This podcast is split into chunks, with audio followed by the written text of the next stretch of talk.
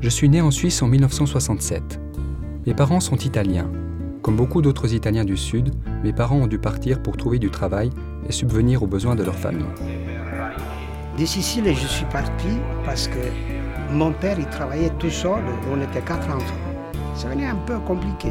Et après, ça nous a piqué l'idée de la Suisse, pourquoi pas?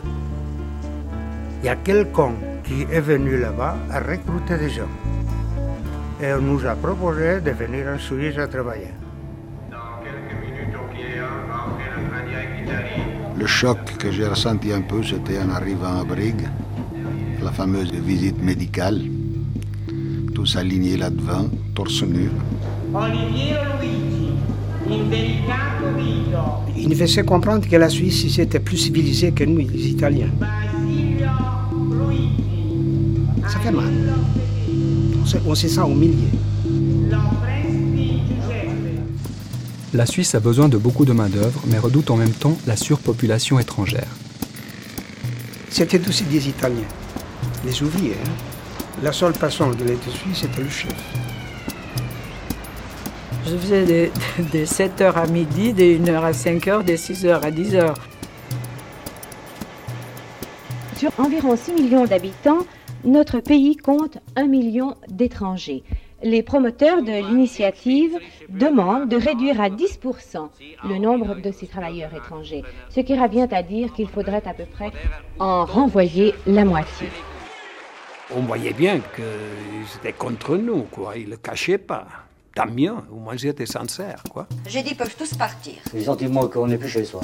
Moi, j'étais très bien avec tous les collègues et tout, et du coup, j'ai douté. Je savais plus si c'était vrai ou pas vrai. Est-ce qu'ils m'aimaient vraiment ou est-ce qu'ils allaient voter contre? On se disait, mais est-ce qu'ils ne se rendent pas compte euh, Les étrangers qui sont ici, le travail qu'ils font, qui c'est qui va le faire après? Je pleurais parce que je voulais pas retourner au pays. euh, j'étais étranger là-bas, j'étais étranger ici. On était étranger partout, quoi. C'est dramatique.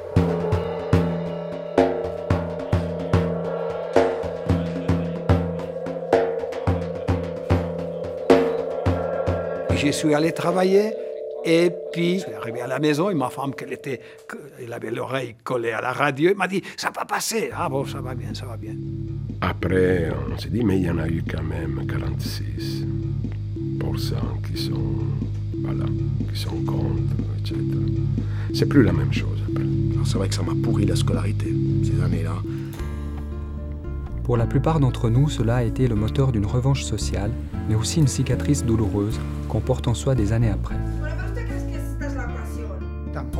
Les initiatives n'ont pas passé, mais elles n'ont pas pour autant mis fin à la question de l'acceptation des immigrés. Au contraire, les votations sur le sujet se sont depuis lors multipliées et les attaques contre les étrangers font plus que jamais partie de l'actualité.